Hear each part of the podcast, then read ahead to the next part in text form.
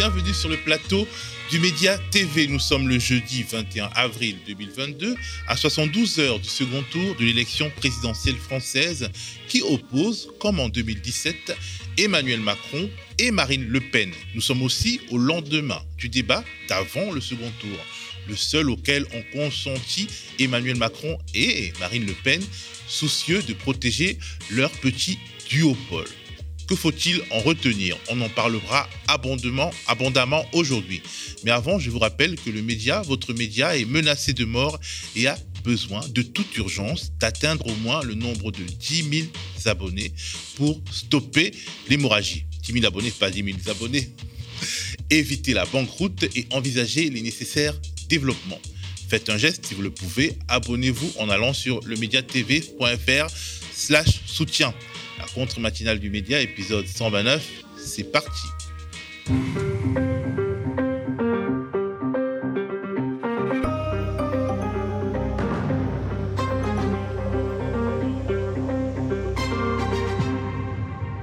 Pour décortiquer le débat Macron-Le Pen, ce que vous avez le droit de considérer comme une longue et pénible répétition de l'histoire, je serai avec notre fidèle Paul Elec. Paul Elec est doctorant, ancien attaché parlementaire et bon connaisseur de la faune politique française.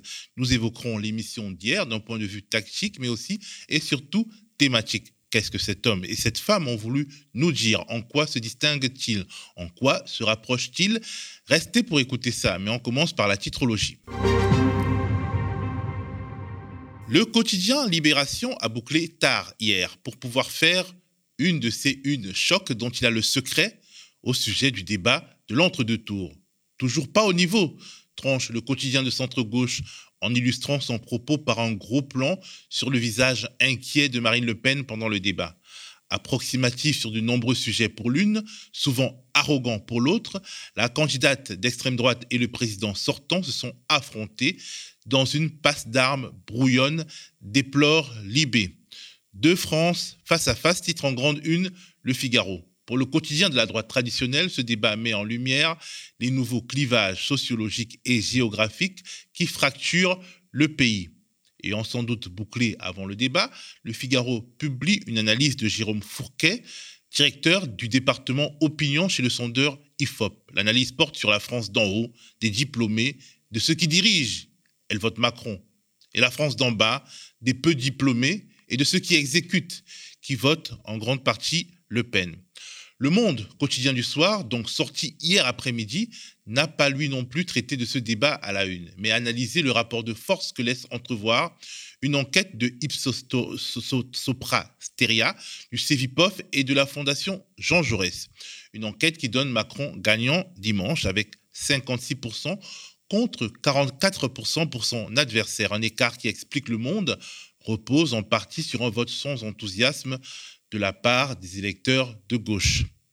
Le quotidien économique Les Échos note de son côté que la crise, entendant la crise internationale avec la guerre en Ukraine, bouscule les projets de Macron et Le Pen, notamment en compliquant l'équation budgétaire. Et pour sa part, l'humanité fait une, une militante sur ceux qui ont subi l'extrême droite. Le quotidien d'inspiration communiste rapporte les témoignages de militants qui, de Hayange à Hénin-Beaumont, ont eu, et je cite, affaire à des élus RN aux commandes, à la violence des groupuscules de cette galaxie et à la parole raciste libérée.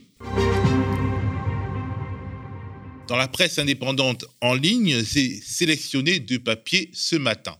Le premier est du quotidien de l'écologie Reporter. Macron-Le Pen, on a comparé les programmes, titre reporter. Alerte, spoiler, reporter a comparé deux programmes franchement tarants en matière d'ambition écologique à l'heure des grands périls sur le climat et la biodiversité.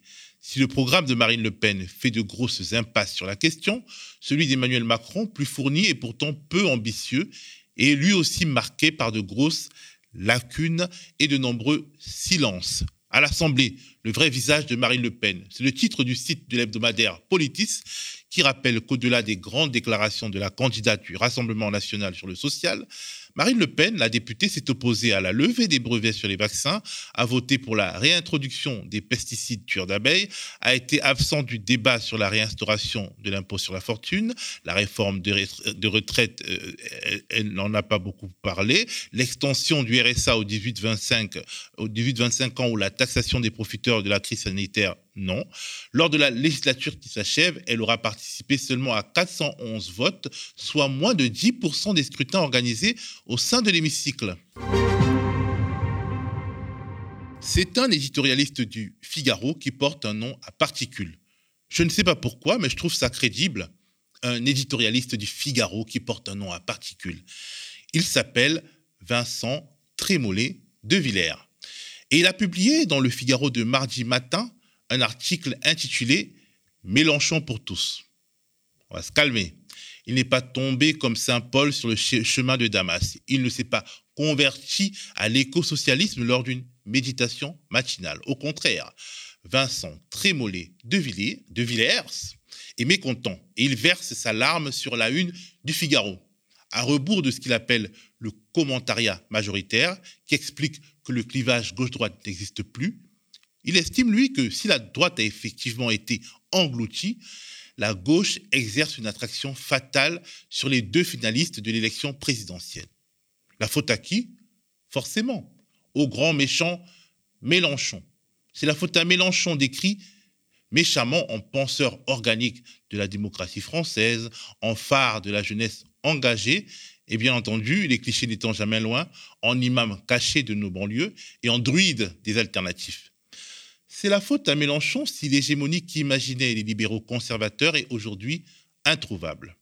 Traduisons-le, le leader des insoumis est parvenu à incarner un bloc populaire qui se pose désormais en arbitre de la vie politique à l'issue du premier tour de la présidentielle. Macron et Le Pen sont obligés de dragouiller les islamo-gauchistes ennemis de la République qui mangent des chats le soir au dîner. À peine Vincent Trémollet de Villers a versé sa larme que Jean-Luc Mélenchon s'invitait sur BFM TV et donnait du corps à la grande crainte de l'éditorialiste du quotidien cher à la famille Dassault. Non seulement vous devez sécher vos larmes, mais la loi de la vie, c'est que c'est la vie qui est la plus forte. Et dans la vie, c'est le combat qui est le plus fort. Si bien que je suis venu ce soir vous dire une chose. Je demande aux Français de m'élire Premier ministre. Je leur demande, pour m'élire Premier ministre, d'élire une majorité de députés insoumis. Insoumis et Union populaire. Et j'appelle tous ceux qui veulent rejoindre l'Union populaire, c'est-à-dire l'essentiel de son programme, à se joindre à nous pour cette belle bataille. Il y a donc un troisième tour. Il n'y a pas seulement un deuxième tour. Mhm. Il y a un troisième tour. Et tout sera sacrifié. De ma part, toutes les satisfactions que je pouvais attendre de la tranquillité de cette sortie d'élection sera sacrifiée à cet objectif, c'est-à-dire Soyez 11 millions, soyez 12 millions, soyez 13 millions. Rassemblez-vous avec l'Union populaire. On l'avait laissé lyrique et courageux au cirque d'hiver le dimanche 10 avril au soir, demandant aux futures générations de faire mieux et esquissant un départ à la retraite. Voilà que Mélenchon, en rupture avec les pratiques, mais pas vraiment avec l'esprit de la Ve République, remobilise son camp social avec, à la clé, l'espoir d'une mini-alternance en juin prochain. En termes tactiques, c'est loin d'être idiot. Le leader des Insoumis sait que sa base politique se démobilise traditionnellement en partie à la faveur des législatives. Il sait que donner à ces législatives des allures de match retour ne peut que remobiliser au moins une partie de cette base. Il sait aussi que si le bloc populaire semble être le plus petit des trois gros blocs, il dispose d'une marge de progression nette dans l'abstention. Il connaît la crainte qu'inspire la casse sociale inscrite dans le projet macroniste, mais aussi la peur que suscite l'impasse lepéniste dans une partie du corps social. De plus, le, bloc néolibéral n'est pas forcément le plus stable. Emmanuel Macron a siphonné le vote LR, mais la droite traditionnelle pourrait renaître via un Édouard Philippe ou même un Nicolas Sarkozy. Ces législatives seront pour elle le cœur d'une bataille hégémonique qui n'est encore gagnée par personne. À l'extrême droite, en cas de défaite de Marine Le Pen, la nuit des longs couteaux s'annonce sanglante. La gauche des mille divisions qui sait se diviser sur des micro-détails semble cette fois-ci mieux disposée à l'unité. Pourquoi ne pas rêver? Jusqu'ici, les discussions vont bon train avec le NPA et on en perçoit quelques signaux positifs dans les pourparlers avec le Parti communiste et Europe Écologie Les Verts. Même le PS, boudé par les insoumis, donne des signes d'ouverture. À gauche, la perspective d'une cohabitation éloigne le réflexe de la guérilla interne. Et au sein du patronat et de la Macronie, la même perspective nourrit les pires angoisses il y a quelque chose qui inquiète quand même euh, les grands patrons, c'est le troisième tour. Pas le troisième tour social, mais les élections législatives. Euh, d'ailleurs, il y a un candidat au poste de Premier ministre depuis hier soir. On l'écoute, Jean-Luc Mélenchon. Je demande aux Français de m'élire Premier ministre. Je leur demande, pour m'élire Premier ministre, d'élire une majorité de députés insoumis. Oui, leur vraie inquiétude, elle est clairement là. C'est le scénario noir, c'est cette vague Mélenchon aux législatives. Euh, c'est une vague qui consisterait à avoir une forte majorité ancrée très à gauche, avec évidemment les idées très antilibérales de Jean-Luc Mélenchon. C'est ça clairement qu'ils craignent, cette sortie des urnes. La mauvaise humeur des patrons français rejoint assez nettement celle de l'éditorialiste du Figaro. Tout ce qui, au sein de la gauche de transformation sociale, se disait putain, cinq ans, sont désormais engagés dans une nouvelle bataille. Et ça, c'est déjà en soi une bonne nouvelle. On passe bientôt au décryptage du débat Emmanuel Macron-Marine Le Pen d'hier. Je serai sur le plateau avec Paul Elec, doctorant, ancien attaché parlementaire et ami fidèle du média. Mais avant nos échanges, regardons un court extrait du débat en question. Je veux proposer de baisser de manière pérenne. Pas des chèques, pas des tickets de rationnement. Euh, de manière pérenne la TVA sur l'énergie, l'ensemble de l'énergie, de 20 à 5,5% Pourquoi? Parce que je considère que l'énergie, c'est un bien de première nécessité. Vos mesures, comme elles sont dans la durée et qu'elles ne sont pas ciblées du tout, puisque vous baissez la TVA pour nous quatre, elles sont tout à la fois inefficaces parce qu'elles ne seront pas transmises vraiment dans les prix, comme on le sait, mais elles sont en plus injustes. Vous ne parlez pas à d'autres dirigeants, vous parlez à votre banquier quand vous parlez de la Russie. C'est ça le problème, Madame Le Pen. Le Pen, vous avez évidemment le pouvoir de répondre à ce que vient de dire Emmanuel Macron. Vous dépendez du pouvoir russe, vous dépendez de Vladimir Poutine. D'ailleurs, Emmanuel Macron, euh, parce que euh, il a accès à l'intégralité euh, des informations des services français, sait pertinemment que ce qu'il dit est faux. Il sait pertinemment que je suis une femme absolument et totalement libre. Le Mozart de la finance, c'est comme ça qu'on vous avait présenté. Je ne dis pas que vous vous étiez présenté, mais on vous avait présenté a un bilan économique qui est très mauvais. J'ai oublié les 17 000 euh, ou 15 000, 14 500, pardon, euh, emplois industriels perdus euh, sous votre quinquennat, et un bilan social qui est encore pire. Quand vous parlez de remettre en cause le modèle de libre-échange et de nos importations, nos importations qui nous posent le plus de problèmes, et en termes de déficit commercial que vous évoquez tout à l'heure, et en termes de bilan carbone, c'est notre dépendance aux hydrocarbures. Et vous avez proposé la plus grosse subvention aux hydrocarbures possible, puisque vous baissez la TVA sur ces derniers. Donc je dis juste que votre programme, il n'y a ni queue ni tête à cet égard. Puisque vous vous proposez une baisse pérenne, comme vous l'avez dit, sur les hydrocarbures, énergie fossile très polluante. Juste par cohérence. Vos propositions. La deuxième chose, bon, moi, je considère que là, on, on est sur une controverse claire. J'ai lu votre projet, il est très transparent. Vous êtes climato-sceptique. Je suis absolument pas climato-sceptique euh, euh, en, aucun cas, euh, mais vous, vous êtes un peu climato-hypocrite. D'ailleurs, c'est peut-être pour ça que les gens ne croient pas à votre volonté de régler tous ces problèmes-là. Et je vais vous dire pourquoi ils ont raison d'ailleurs. C'est que vous êtes en même temps le pire de l'écologie punitive.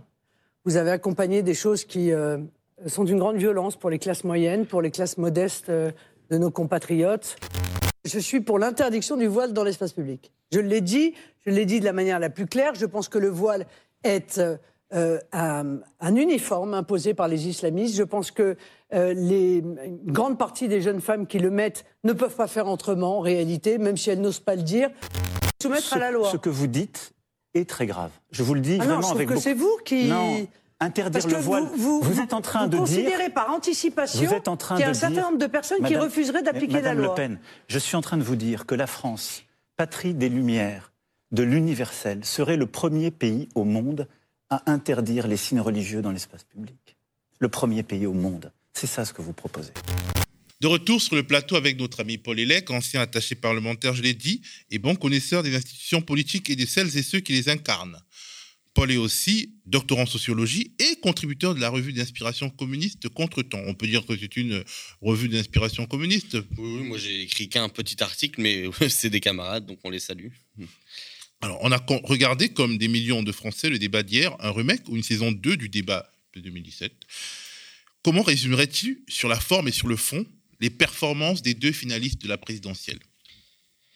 Moi, je dirais euh, match nul, mais dans les deux sens du terme nul euh, parce que, en finale, euh, sans l'absence de Jean-Luc Mélenchon au second tour, euh, je pense que le débat ne pouvait pas et ne permettait pas de répondre aux grandes aspirations. Sur le fond, tu me demandais, ben écoute, le pouvoir d'achat réduit d'abord dans un débat technique entre TVA, petit chèque par-ci, la question sociale complètement prise en tenaille entre d'un côté bah, le projet ultralibéral de Macron et de l'autre le trompe-l'œil habituel du programme de Marine Le Pen, qui est donc euh, faussement social, euh, la question écologique, pareil, de nouveau caricaturé sur un débat seulement énergétique. On a parlé plus des éoliennes que de qu'est-ce que ça voudrait dire une transition agricole euh, et enfin alimentaire et enfin voilà un besoin de changer l'ensemble des structures de production pour répondre aux besoins humains. Donc, euh, je pense que c'était sur le fond, euh, genre problématique parce que aucun des sujets qui, à mon avis, sont importants pour l'avenir du pays ont été évoqués. Et puis, en plus, euh, genre, on peut en reparler en détail, mais une sorte de consensus raciste sur des sujets qui étaient assez hallucinants. Et euh, de l'autre côté, euh, je dirais euh, match nul parce que pour moi, le risque reste entier. Je pense que, contrairement à la dernière fois où il y avait une lecture où on pouvait dire il l'a un peu. il l'a ridiculisé ou il a, il, a dominé le match. Moi, je pense que dans une espèce d'égalité technique à peu près, genre technocratique où elle, elle est venue euh, faire euh, euh, la preuve qu'elle avait travaillé et lui qui est resté sur des sujets techno. Il y a quand même le fait que Marine Le Pen, elle a essayé de parler, en tout cas à sa base, en tout cas aux classes populaires qui votent pour elle, pas toutes, hein, celles qui votent pour elle, et que sur ce match technocratique, ben, il y a des moments où elle a parler aux gens alors que lui il est resté dans la technocratie. Et je pense que c'est pas c'est pas de bon augure parce que euh, on a eu un premier tour dominé par la question du pouvoir d'achat par des questions et que lui en répondant euh, j'ai tout bien fait ou c'est la crise euh, il répondait pas il il, il, empêchait pas l'offensive que Marine Le Pen essaye d'avoir. Par exemple sur la question de, de l'énergie et de la transition écologique j'ai été quand même assez frappé par le fait qu'il évoque la baisse du prix. Parce que au fond, c'est ça la baisse du prix du carburant comme une mauvaise nouvelle pour la planète, ce qui peut l'être dans un certain sens, mais en réalité, la baisse du prix du carburant, c'est surtout la possibilité pour les classes populaires de, perdre un peu moins d'argent dans le transport. Et, euh, évoquer cette question de cette manière aussi froide et technocratique, c'est une erreur, c'est une faute.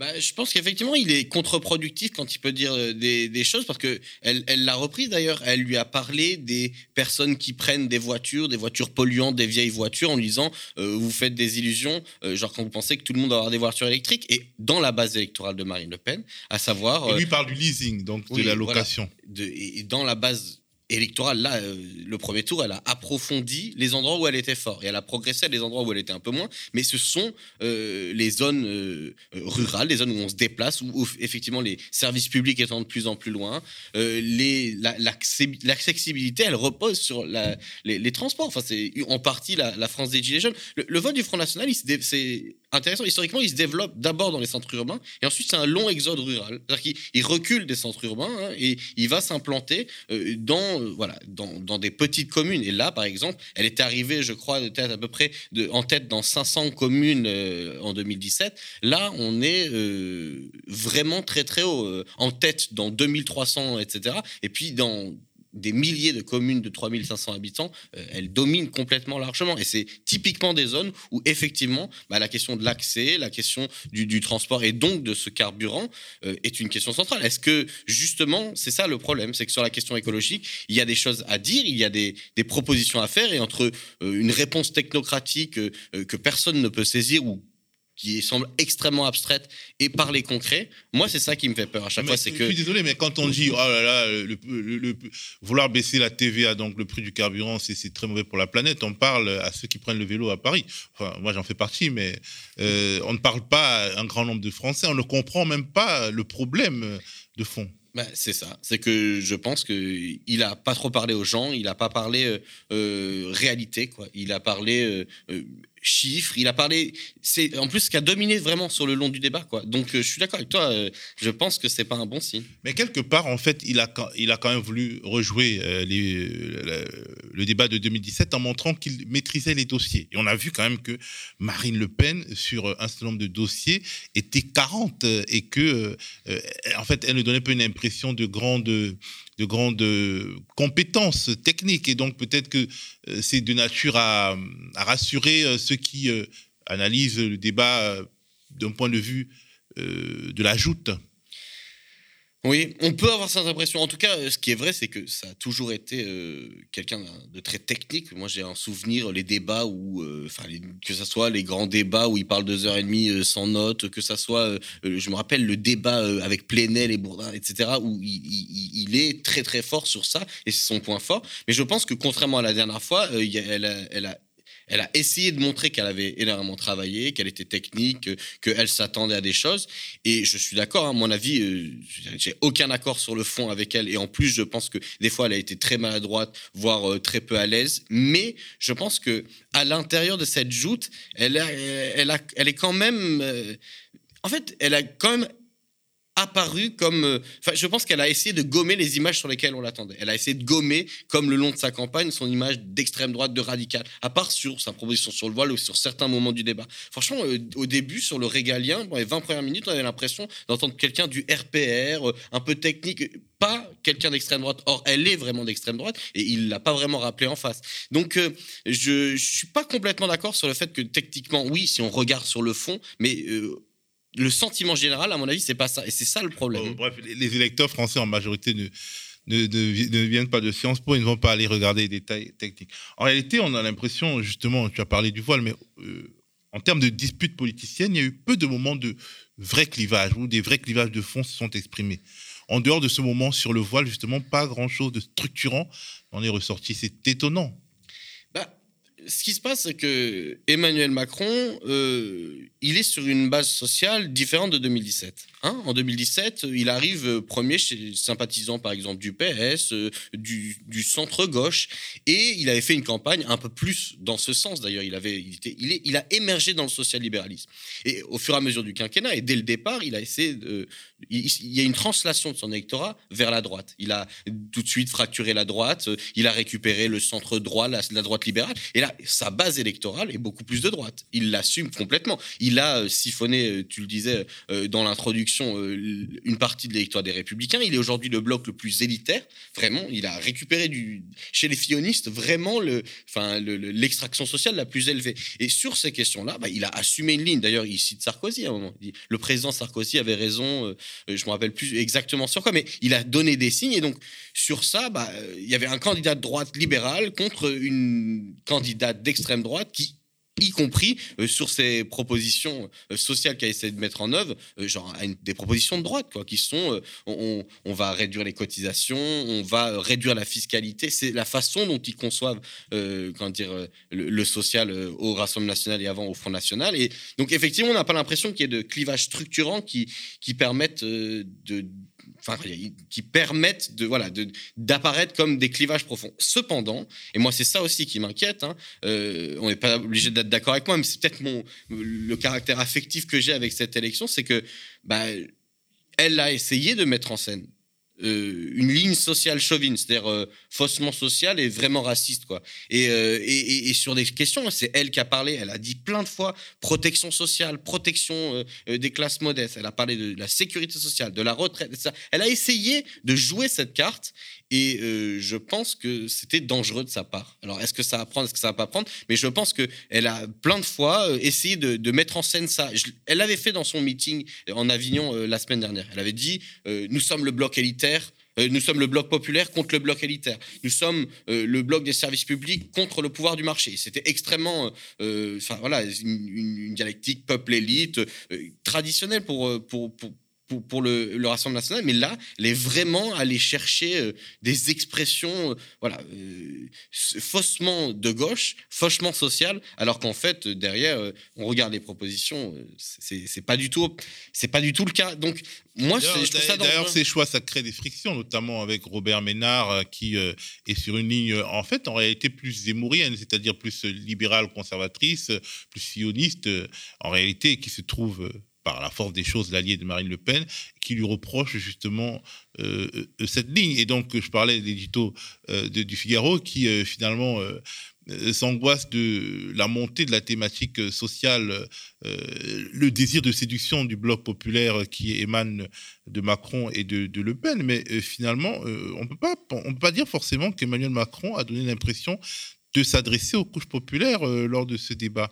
Il a semblé vouloir parler à son électorat, son électorat de diplômés, pour leur montrer à quel point Marine Le Pen était nulle, y compris dans son langage verbal, justement. Qu'est-ce que tu as pensé de ce langage verbal? Effectivement, il a une exis corporelle arrogante, mais euh, et qui et qui, qui, représente voilà son éthos de classe. On le voit.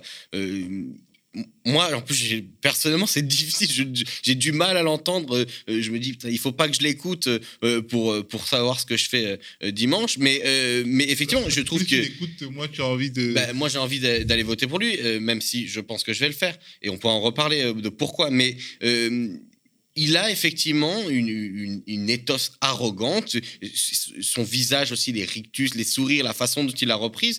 Et puis surtout, ce que tu disais, c'est. On a envie de dire Sarkozy sort de ce corps. Mais c'est certain, quoi. Je veux dire, plus il le fréquente, plus il lui ressemble physiquement. C'est quand même euh, extrêmement étonnant comme euh, métamorphose. Mais en plus, ce que tu disais, c'est qu'il n'a pas vraiment parlé aux classes populaires. Alors, ce qui est intéressant, c'est qu'il a quand même, parce qu'on ne fait pas 28% euh, comme ça, un soutien populaire. Il faut se demander, c'est une vraie question de qui sont euh, quelles sont les classes populaires qui sont restées dans son soutien?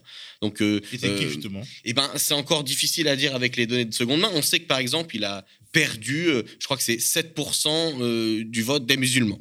Donc est-ce que c'est parce que son quinquennat, avec des Darmanins, avec la loi séparatisme, avec des attaques, bien qu'il s'en défende ce soir-là, a joué sur ces populations? Quelles sont les classes populaires qui se sont déplacées? Est-ce qu'il a regagné les classes populaires à droite? C'est difficile à dire. En tout cas, ce qui est vrai, c'est qu'il ne s'adresse pas à eux il ne s'adresse pas à eux là. Il dit finalement, euh, j'ai fait ce qu'il fallait. Genre, j'ai fait ce qu'il fallait sur les services publics, sur l'école, sur l'hôpital. Euh, grâce à moi, euh, mes solutions sont plus efficaces pour lutter dans la, dans la difficulté du pouvoir d'achat. Il, dit, au début, il dit même que sous son quinquennat, le pouvoir d'achat s'est amélioré pour les gens. Et en tout cas, les gens n'ont pas l'impression, je pense. et c'est c'est compliqué. On voit les prix, euh, la flambée des prix euh, qui, euh, qui a précédé la guerre en Ukraine, qui, qui existe depuis la crise du Covid. En tout cas, j'ai eu à l'esprit donc cet entrefilet du, du, canard enchaîné qui, fait qui, qui, nous livre des confidences sur les échanges entre Macron et ses collaborateurs, ses conseillers avant le débat. Macron qui dit cessez de me dire qu'il faut éviter l'arrogance, j'ai compris, et même avant que vous le disiez, je n'ai pas besoin de coach comportemental. Et pourtant, il avait un comportement assez particulier, une gestuelle euh, assez particulière. Moi, ce qui m'a gêné en plus, c'est que effectivement, je pense qu'il ne peut pas éviter de l'être parce que c'est ce qu'il est profondément. On savait le nombre de petites phrases qu'on marquait le quinquennat. À chaque fois, euh, ça se disait attention, mais il ne peut pas s'empêcher d'être. Par contre, euh, ce qui était impressionnant, c'est que justement pour essayer de compenser ça, moi, je trouve qu'il a eu des, des, formules tout au long du débat pour euh, faire un débat qu'ils ont appelé de bonne tenue où il a dit mais vous avez parfaitement raison. Vous avez raison euh, sur ça. Il a, il a, sur plein d'endroits, il n'a pas joué la confrontation. Il a plutôt essayé d'accorder des points, etc., en normalisant absolument son adversaire. Et ça, c'était, euh, à mon avis, très particulier, parce qu'à la fois, il n'a pas évité d'être arrogant, et à la fois, eh ben, il a, euh, il, est venu parachever euh, une dédiabolisation qui, ne, qui était déjà euh, en cours depuis en fait 2011 euh, où Marine Le Pen a pris la tête du parti et qui était constante en fait. Et en lui disant vous avez parfaitement raison, mais vraiment plein de fois, je l'ai noté, il a dû dire ça sept fois. Un consensus raciste entre les deux. Je t'avoue que je vois pas trop sur quel sujet, puisque bah. le seul sujet finalement où il clive, c'est quand il, il refuse l'absurdité que serait l'interdiction du port du foulard dans les lieux publics. Moi, je veux absolument pas qu'on comprenne mal mes propos et qu'on pense que je mette un trait d'égalité. Je dis juste que finalement, En dehors de ce moment où, parce que la proposition de Marine Le Pen euh, est extrêmement radicale, extrêmement choquante, extrêmement raciste, il arrive à se présenter comme euh, le paravent, le protecteur des musulmans en France. Sa ligne de défense contre Marine Le Pen sur ces sujets-là, c'est regarder la loi séparatisme comme on a bien fait. C'est euh, euh, en fait dans, son dernier bouquin euh, Rancière, il, parle d'un truc. Rancière, ouais, Jacques Rancière, le, philosophe, il, a écrit un petit texte qui ressort et qui s'appelle Comment faire augmenter le racisme en France. Et il dit il y a deux racismes qui s'opposent. Il y a le racisme chaud, c'est le racisme un peu grossier, voilà, avec des propositions qui tâchent, quoi, comme du rouge qui tâche, et qui est euh, toujours attribué aux classes populaires, ce peuple qui pense mal. Et de l'autre côté, il y a un racisme froid, euh, technique, avec euh, cette espèce de propositions raisonnables. Et c'est comme ça qu'on lutte contre le racisme, mais en fait, c'est comme ça qu'on impose ces thématiques. Donc, finalement, c'était ça que j'avais comme impression, qu'elle, elle arrive avec une proposition qui est vraiment raciste, vraiment dangereuse, et c'est pour ça, encore une fois, qu'il faudra la battre dans les urnes. Et de l'autre côté, des propositions où ils vous disent euh, oui, mais regardez, nous on est plus raisonnable, on, fait de bonnes propositions. Et ces propositions, c'est quand même qu'il a dissous des associations, qu'il a euh, euh, voilà, qu'il a fait reculer les libertés publiques et que on se rappelle du quinquennat où il y a Darmanin qui explique à Le Pen qu'elle est pas, qu'elle est trop molle sur la question de l'islam et pas sur l'islamisme à l'époque. Hein. Il dit ça, il me semble bien. Et, et, donc on est on est dans l'hypocrisie totale quoi. Et donc c'est pour ça que moi je me méfie parce que justement sur ce sujet-là, et eh ben typiquement dans l'affrontement, oui, bien sûr qu'il y a une nuance. Oui, c'est pas la même chose. Mais le problème, c'est que euh, au fur et à mesure, ils se sont, euh, bah, ils auto-alimentent euh, la façon dont on voit le débat. Quoi. Si ne pas être raisonnable, c'est simplement ne pas dire qu'il faut interdire le voile dans la rue, ben, ça ne veut pas dire que le débat est sain sur ces questions. Ça ne veut pas dire qu'il va pas continuer à avoir des actes islamophobes dans la rue. Il y en a eu, il y a des femmes qui se sont fait agresser, je crois, à Montpellier il y a pas longtemps il n'y a pas de barrière, il n'y a pas de, de, enfin, on ne traite pas le sujet, on ne traite pas le problème de la montée de l'extrême droite dans ce pays. Et c'est bien le problème aussi de ces débats, c'est que quand il a été un pompier pyromane pendant euh, tout le quinquennat, Marine Le Pen gagne 500 000 voix au premier tour par rapport à 2017, dans un contexte où elle a un concurrent qui s'appelle Éric Zemmour, et qui lui prend 13% de son, euh, de son électorat de 2017 au premier tour. C'est énorme. C'est-à-dire qu'elle progresse, même avec une concurrence, et qui est responsable? Qui est responsable de ça? Bah, C'est Emmanuel Macron. Donc voilà, peut-être consensus raciste, alors je suis allé un peu vite, mais ce que je veux dire, c'est... On, peut dire qu'il n'a pas articulé une vision de la France, parce que enfin, le chef de l'État, le président de la République, il est le garant de l'unité nationale, on, on tend à l'oublier, et en fait, il doit nous expliquer comment il voit la France. Et là, on n'a pas l'impression que l'un ou l'autre nous ont expliqué leur France, comment ils voyaient leur France, et ont voulu parler euh, aux Français, à tous les Français. Oui, je pense que sur un certain nombre de sujets, Emmanuel Macron, il était un peu un DRH qui n'a vu quoi. Oui, on a mis un peu plus de postes là. Euh, l'hôpital, vous inquiétez pas, euh, j'ai fait ce qu'il fallait, c'est bon. On a rajouté un peu des moyens, on a payé mieux les gens. Euh, sur l'école, on va faire pareil, mais on ne sait pas quel est le projet de l'école. D'ailleurs, il enfin voilà, euh, elle, elle l'a attaqué sur les créneaux de la droite, en disant les, les savoirs traditionnels, il faut se concentrer, euh, le fameux, euh, il n'y a plus de respect du maître, enfin vraiment ce que la, droite raconte depuis 40 ans là-dessus. Et lui, il était là en disant, nous les moyens on a fait, on a bien fait, c'est-à-dire que en gros, il se protégeait de son et il n'y avait pas de vision derrière.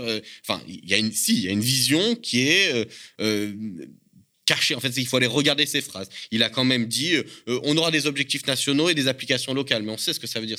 L'autonomie, comme dans les universités, au final, on va mettre en concurrence les établissements, soit sur les résultats, soit sur les financements, comme c'est le cas à l'université. Donc, il y a une vision. La question de la mise en concurrence sur les résultats, elle, a été euh, pointée par Marine Le Pen, qui a eu beau jeu justement de bah, de, contester la mise en concurrence euh, de, tout le monde. Ça, revient à ce que tu dis, c'est-à-dire euh, une sorte d'emballage faussement social et, et, plutôt euh, qui, peut mieux parler par contraste que le détachement technocratique de, Macron à certains publics. Bah, malheureusement, je pense. Alors, dire dans les, classes populaires de droite, c'est-à-dire celles qui votent Marine Le Pen ou qui ont voté à droite par le passé, etc., effectivement, il y a il y a une opposition, on va dire, au libéralisme économique, mais très particulière, quoi, qui n'est pas une, base, à mon avis, saine.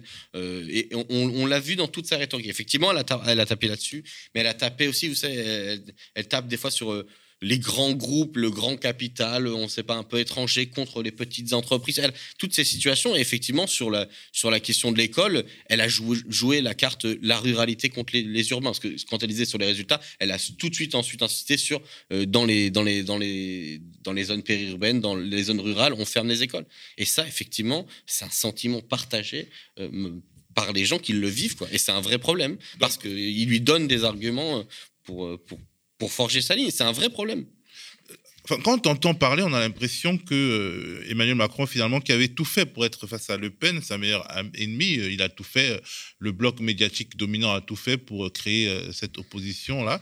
Et on a l'impression qu'il n'y avait pas si intérêt que ça, en tout cas que que c'est pas forcément lui qui en tirera le bénéfice. Moi, moi j'ai l'impression qu'il en tirera le bénéfice parce que je pense que quelque part, par contraste, Marine Le Pen apparaît comme 40. Elle est incapable de porter une vision cohérente de la France et de ce qu'elle devrait être.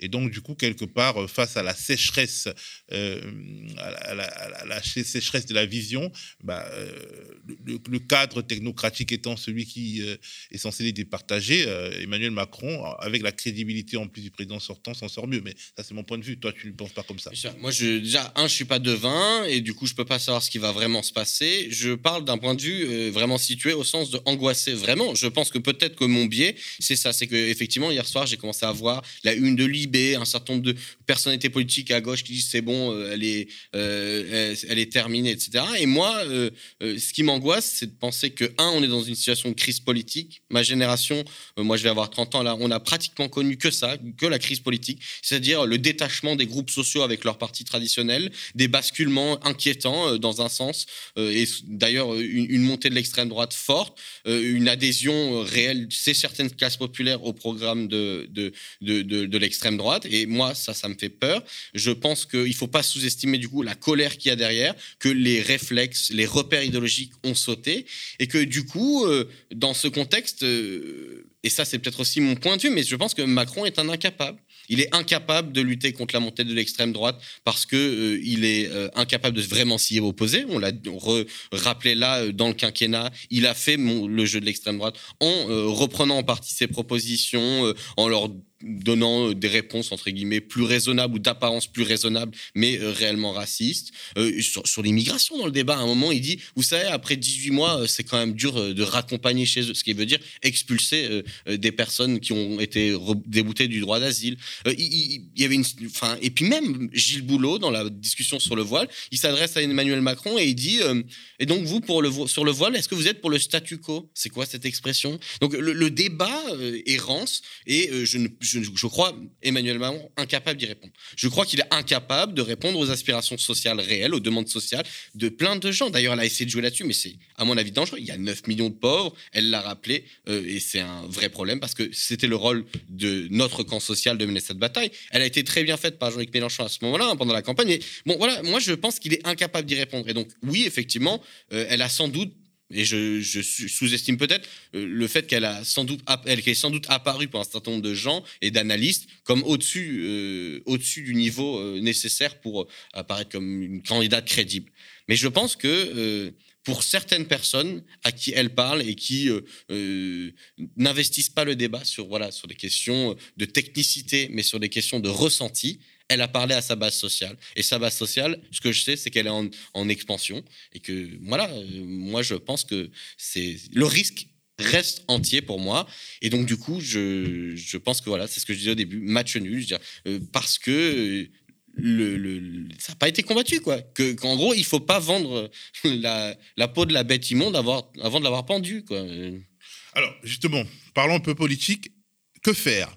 Parce que euh, globalement, euh, ce qui sort, ressort de tes propos, c'est euh, ce qu'il faut faire, c'est que dans un premier temps, il faut voter pour Macron et dans un deuxième temps s'opposer à lui. c'est un peu la ligne majoritaire de plusieurs organes de, presse de gauche, etc.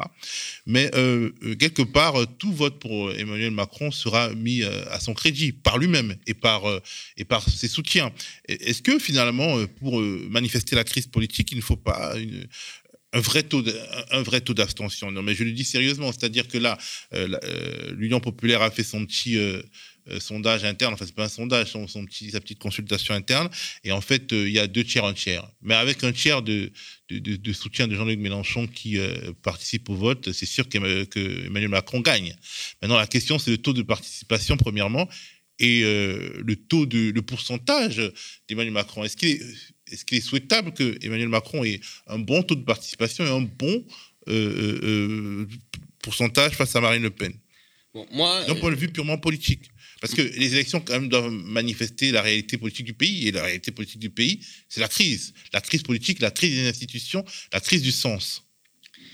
Écoute, euh, moi, je peux comprendre. En 2017, je fais partie des gens qui sont abstenus. Et je me suis abstenu, mais extrêmement tranquillement. C'est-à-dire que j'ai vu le premier tour. J'ai dit, c'est plié, moi, je ne vais, pas, vais pas voter. J'y crois pas, elle gagnera jamais. Aujourd'hui, euh, j'en suis beaucoup moins sûr. C'est ce que je disais depuis tout à l'heure. Je dis que je suis angoissé, etc. Mais euh, je comprends que des gens veuillent s'abstenir. Je comprends que pour des gens, c'est impossible de voter euh, Emmanuel Macron parce que ça a été un quinquennat d'une violence extraordinaire et sur tous les plans.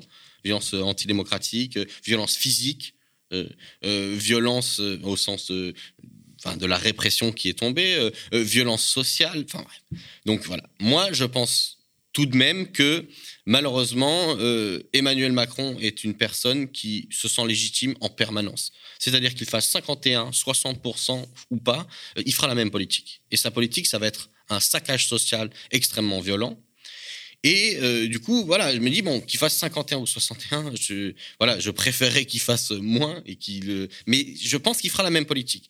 Je pense que euh, la tentation de, de, mettre en scène la crise politique par de l'abstention massive, euh, je la comprends. Je ne suis pas persuadé qu'elle servira à quelque chose. Et puis surtout, non, mais comme... ce que Emmanuel Macron considère, c'est une chose, mais ce que le monde voit et ce que la France voit d'elle-même, c'est une autre chose et c'est quand même important aussi. Bien sûr, mais en fait, euh, comme je le disais tout à l'heure, je pense qu'il est incapable de mener le combat qu'il faut contre l'extrême droite, qu'il est incapable de résoudre les problèmes.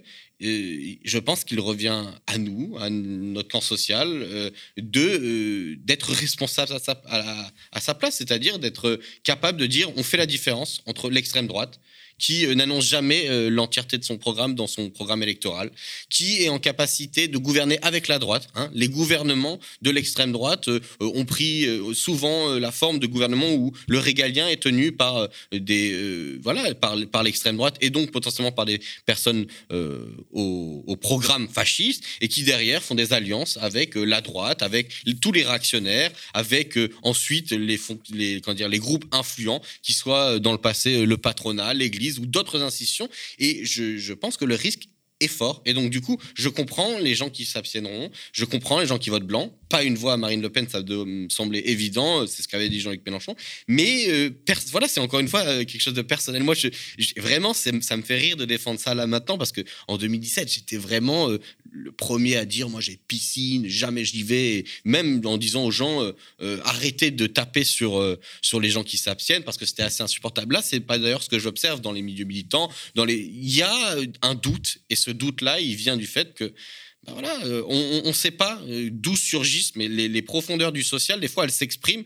Et, voilà, on a été surpris. Mélenchon, euh, son score, il est remonté il a été un peu, je pense, sous-estimé parce que c'était à la fois au dernier instant, c'est-à-dire que les sondages non publiés du samedi, etc., ont déjà capté cette dynamique, mais aussi parce qu'il y a des abstentionnistes, il y a énormément de gens qui sont venus voter et des catégories dont on ne savait pas si elles se mobiliseraient ou pas. Et là, on ne sait pas ce qui peut se passer. Moi, je ne dis pas qu'elle va gagner, je dis pas, je ne je peux pas prédire l'avenir. Je dis juste que face à l'extrême droite. Et malgré l'image que ça renvoyait, la question de mettre en scène une autre politique, de mettre en scène une autre direction de la société, elle va se jouer dans un troisième tour, d'abord aux législatives, et puis ensuite dans, allez, on va dire un quatrième tour social. Et c'est-à-dire qu'à mon avis, dès le début du quinquennat, s'il gagne Macron, il va falloir le saboter, il va falloir organiser le sabotage conséquent et permanent de sa politique. Ça, c'est sûr. Mais voilà, face euh, au risque du fascisme, et je pense que le terme, il est bon, euh, il n'y a pas entre le fascisateur et la, et, la fasciste historique, c'est on prend le fascisateur et puis ensuite on sabote le fascisateur. on écarte la fasciste et on sabote le fascisateur. Oui, c'est ça, j'ai dit l'inverse. J'ai dit fascisateur deux fois, mais bon. Ah, euh, alors, Jean-Luc Mélenchon évoque donc justement la possibilité d'avoir un gouvernement de, disons, du bloc populaire à la suite des législatives Est-ce que c'est possible ou alors c'est une manière de remobiliser un électorat qui, on le sait, s'abstient de manière plus forte que certains autres lors des législatives et des autres élections intermédiaires de toute façon? Bah, sans doute les deux. Je pense que là, il est en train d'essayer de braquer la Ve République. Je... Ça, c'est un peu un coup tactique. Il veut braquer la Ve République. Il dit aux gens, élisez-moi Premier ministre. Bien sûr, c'est le Premier ministre est nommé en fonction du résultat euh, des législatives, mais il le fait dans un contexte qui est hyper particulier. Il y a plein de nouveautés dans le contexte actuel. Euh, moi, euh, fait des années que j'ai été militant, etc. Je, je, ne sais, je pas à quoi m'attendre. Un, depuis le quinquennat et l'enversement du calendrier, on n'a pas euh, un président qui a fait deux mandats. Sarkozy, il en a fait qu'un, euh, Hollande aussi, euh, quand dire, Macron. Donc potentiellement, s'il était réélu, on ne sait pas comment ça se passe. Est-ce que la prime majoritaire, est-ce que le fait qu'on donne, quand dire, en gros, une majorité au président sortant va s'appliquer? Est-ce que dans plein de circonscriptions que la République en marche a gagné sur des bases de gauche, hein, ils vont repasser. Regardons, euh, les, par exemple, juste en région parisienne, les circonscriptions de Jean-Christophe Lagarde, de centristes comme ça, qui sont dans des circonscriptions où euh, Jean-Luc Mélenchon a fait 51% au premier tour présidentiel. Qu'est-ce qui va se passer ici? Qu'est-ce qui va se passer chez les électeurs qui ont peut-être sans doute voté utile en votant euh, Jean-Luc Mélenchon, mais les électeurs de gauche qui, est-ce qu'ils vont retourner vers un vote PS s'il n'y a pas d'accord, euh, comment dire, législative, vers un vote vers les Verts, ou est-ce que ça va pas être le cas? Comment ils vont se comporter? Justement, est-ce que euh, la, perspective d'un gouvernement de gauche ne galvanise pas ce, vote utile et ne finalement euh, ne réintroduit pas la notion de vote utile, y compris dans les législatives?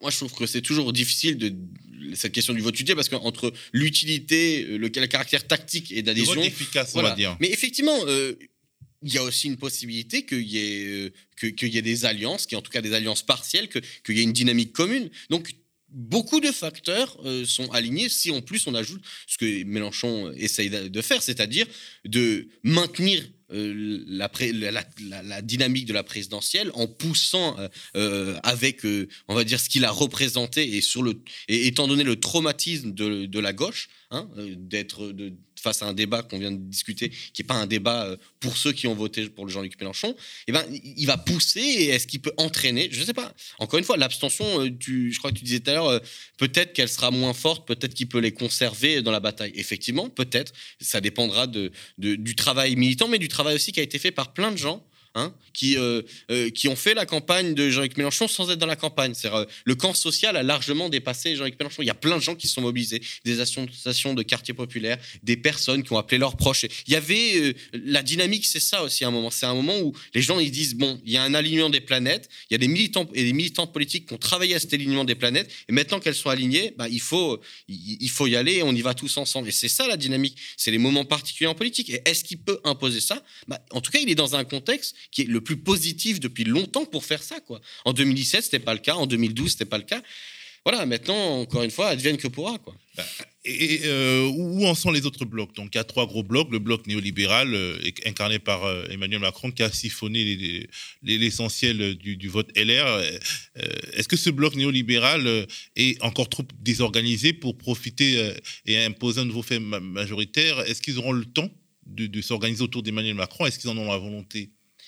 Euh, le temps, euh, je sais pas, la volonté peut-être. En fait, euh, ils ont un avantage par rapport aux autres, c'est que ils n'ont pas besoin d'une unité totale, genre pour ensuite entre guillemets gouverner ensemble. Hein. c'est ce qu'on a vu pendant le, premier quinquennat. au final, il y a eu des groupes, des scissions de groupes avec un peu des libéraux, l'UDI d'un côté, le centre, puis après les constructifs, les pas constructifs. Mais au, final, derrière, la majorité, elle a été euh, plus ou moins stable, quoi. Et euh, on a une, une, cohérence idéologique, notamment sur la, sur les questions économiques qui est extrêmement forte. Donc, à mon avis, euh, bien sûr qu'il va y avoir de la recomposition. Là, j'ai vu, je crois que c'est dans le Canard où ils ont parlé du fait que Sarkozy patronnait certains élus des Républicains pour être soutenus par En Marche, parce qu'effectivement, ils ont une centaine de députés sortants et qu'à mon avis, ils sont flippés vu le score de Valérie Pécresse et que potentiellement, ils se retournent du côté de Macron pour aller discuter. En même temps, euh, voilà, de l'autre côté, euh, l'extrême droite, on ne sait pas comment ça va se passer, mais est-ce que justement euh, euh, la clarification néolibérale ne va pas euh, pousser certains électeurs de droite humiliés à pencher encore plus vers le zémourisme et l'extrême droite. Bah, C'est possible, d'autant plus que Éric Zemmour, il a fait une campagne radicalement raciste, je dirais. Et euh, par contre, son électorat est vraiment situé dans l'espace entre le Rassemblement national et les Républicains. C'est-à-dire que finalement, si on regarde un peu, il a pris les franges hautes hein, du, vote euh, RN et puis un peu euh, des Républicains. C'est-à-dire qu'en gros, il est la passerelle parfaite. D'ailleurs, c'est son programme, hein, l'union des droites. Lui, il veut recomposer la droite sur cette base de on, on réorganise et, ces passerelles-là, elles existent et on le voit qu'il y a eu des basculements. On, a eu, on, en parlait tout à l'heure. Euh, il, y a un, y a un basculement euh, du vote des catholiques pour l'extrême droite, comme jamais, alors qu'avant, historiquement, ils ont voté à droite, parce que ça a été retravaillé, la manif pour tous est passée par là, etc., etc. Il y a, il y a de plus en plus de passerelles, donc la recomposition de la droite va être violente. La recomposition d'une forte minorité de catholiques qui ont voté Jean-Luc Mélenchon, sans doute des jeunes peut-être les cathos de gauche historiques ont, effectivement. Mais ce que je veux dire, c'est que de fait, la, recomposition de la droite va être violente. Elle va dépendre aussi du résultat euh, de Marine Le Pen, euh, de si elle continuera après la politique ou pas. Euh. mais donc sur les blocs, pour répondre plus clairement à ta question, effectivement, je pense que le le bloc le bloc populaire est le moins en crise, on va dire il a une crise qui s'est peut-être euh, qui est arrivée à, un niveau où euh, on peut parler pas d'hégémonie, mais de. On, sait que euh, dans ce bloc dit de gauche, les gens veulent une radicalité. On le sait désormais. Le cœur Après 2012-2017, c'est clair. C'est beaucoup moins clair peut-être dans le bloc d'extrême droite ou le bloc néolibéral qui sont en train de se reconstituer via des allées et venues parce que la tripolarisation qui avait commencé à émerger en 2017, elle n'était pas claire avec la candidature Fillon qui arrive troisième quand même. Et là, euh, avec vraiment l'humiliation de Valérie Pécresse, effectivement, la, deuxième étape de la recomposition de la droite, qui avait eu lieu dès 2017 sur la question du PS, eh ben, elle, est plus engagée. Donc, effectivement, l'enchevêtrement entre les deux blocs, les limites, les frontières sont floues.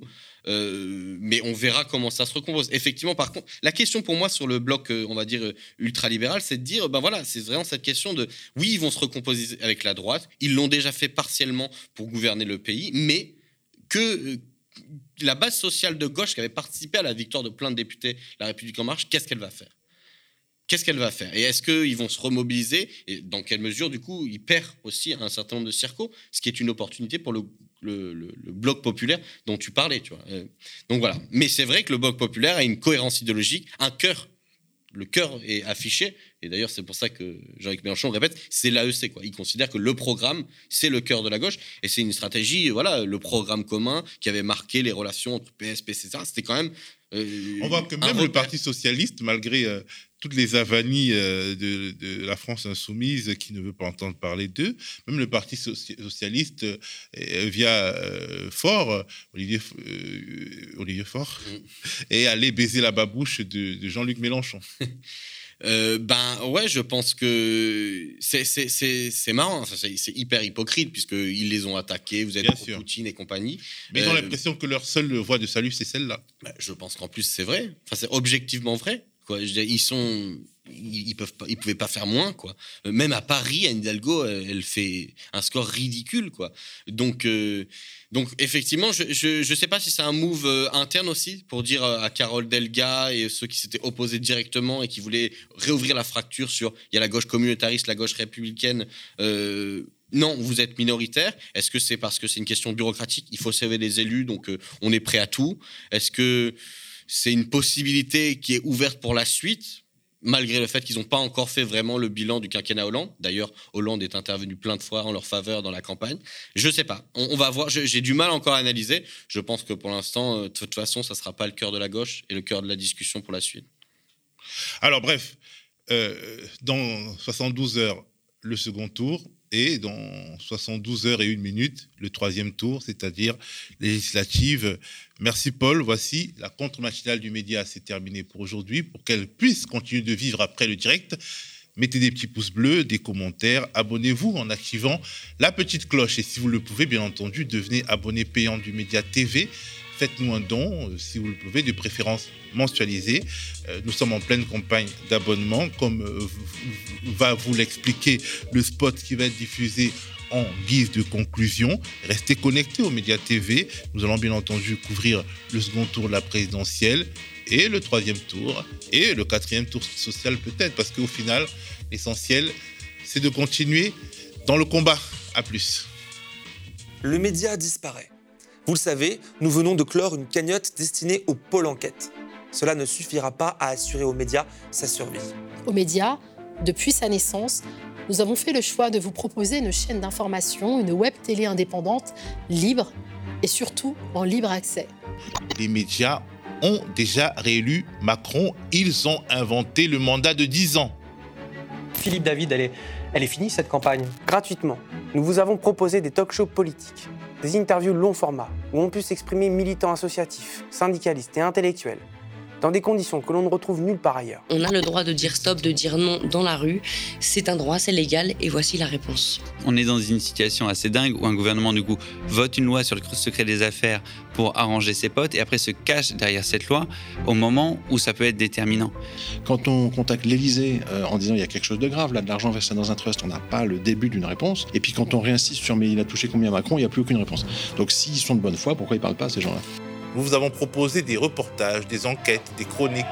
Nous avons couvert les luttes comme aucun média mainstream ne le fait. Thomas, selon toi, Emmanuel Macron est-il un rempart, comme il l'affirme, contre l'extrême droite?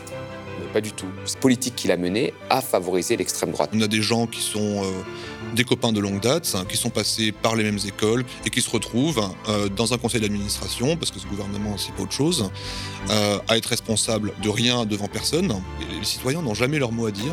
Cette gratuité, c'est un choix politique et idéologique assumé depuis toujours. Mais c'est aussi un pari risqué.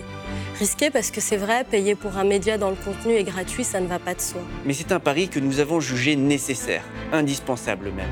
D'ailleurs, la preuve, nos vidéos cumulent 8 millions de vues par mois.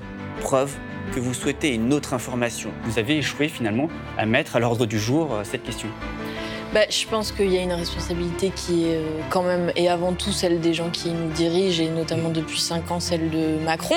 Loin des médias surconcentrés où seuls les libéraux et les fascistes ont le droit de s'exprimer dans de bonnes conditions. Malgré ça, vous n'êtes que 6400 à nous soutenir par un abonnement. Et ce chiffre continue de baisser. La conséquence, c'est que nos finances vont mal. Très mal. Les abonnements rapportent à peu près 60 000 euros et on en dépense 100 000 tous les mois. Ce qui nous fait un déficit de 40 000 euros chaque mois.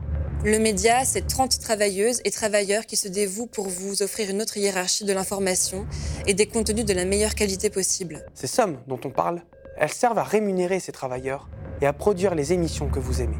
Aujourd'hui, l'enjeu, plus que jamais, faire vivre le média et lui assurer sa pérennité.